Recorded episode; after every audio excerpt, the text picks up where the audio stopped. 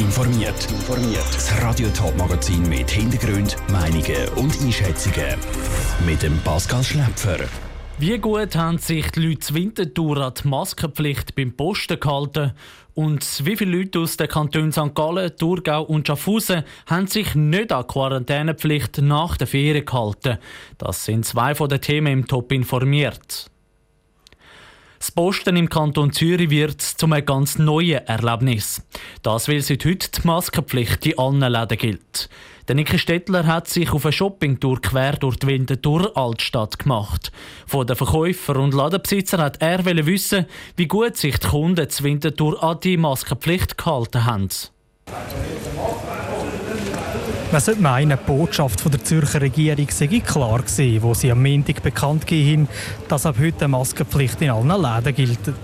Beim Besuch in den Winterthur-Läden hat sich aber gezeigt, dass es nicht ganz allen bewusst ist. 50 Prozent hat sie nicht angehabt und hat darauf aufmerksam gemacht werden, ob sie die Maske anlegen können. Ich habe aufgestellte Kundschaft, die nehmen das locker. So ein, zweimal vielleicht kurz darauf hinweisen. Ähm, ich würde sagen, die allermeisten haben eine an. Wir haben ein paar ganz wenige, die sie glaub, vergessen haben. So grossen Konflikt sei es aber in keinem Laden gekommen, den ich besucht habe.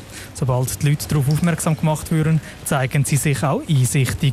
Es bräuchte halt ein bisschen Zeit, bis sich die Leute daran gewöhnt haben.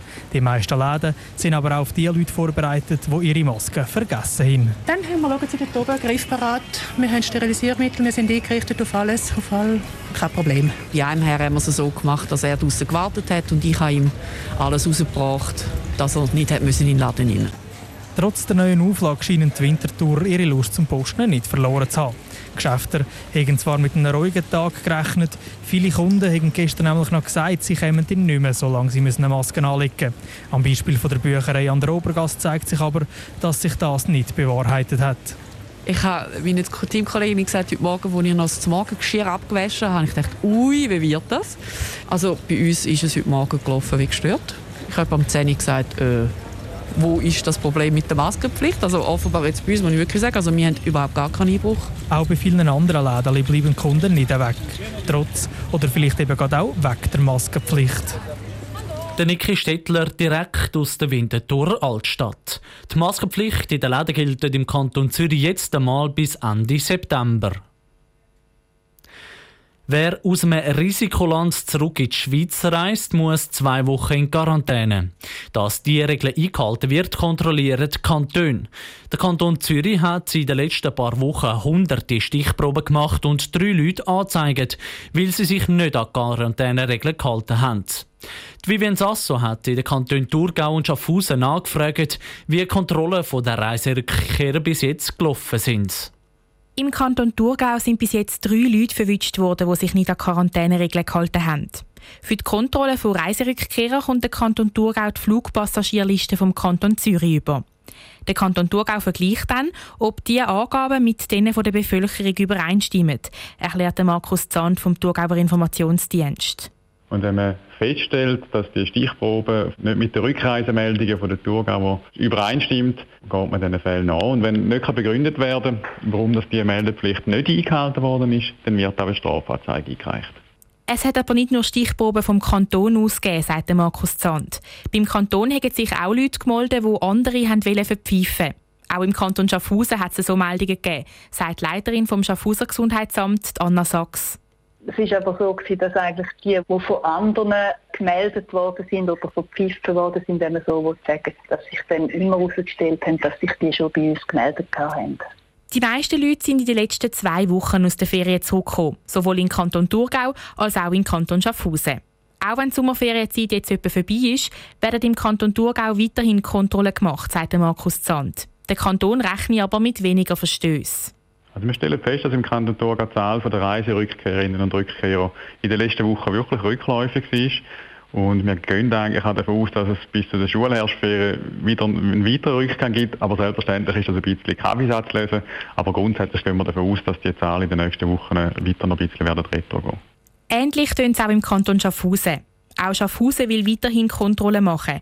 Dort ist bis jetzt nur eine Familie verwünscht worden, die sich nicht an die Quarantäneregeln gehalten hat. Der Beitrag von der Vivien Sasso.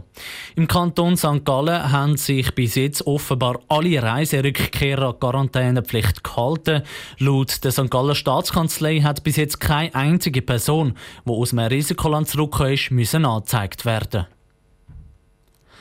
Leere Hotel, kein Flugzeug am Himmel, Risikoländer. Die Corona-Krise hat den Tourismus schwer getroffen. Auch der Touristikkonzern TUI ist nicht verschont geblieben. Stellenabbau und Filialschliessungen sind Folge. Der TUI Swiss-Chef rechnet mit tiefroten Zahlen für das Jahr 2020. Welche Massnahmen TUI Swiss in der Corona-Krise ergreift und welche Bilanz der Tourismuskonzern nach dem Corona-Sommer zieht, weiss Lara Pecorino.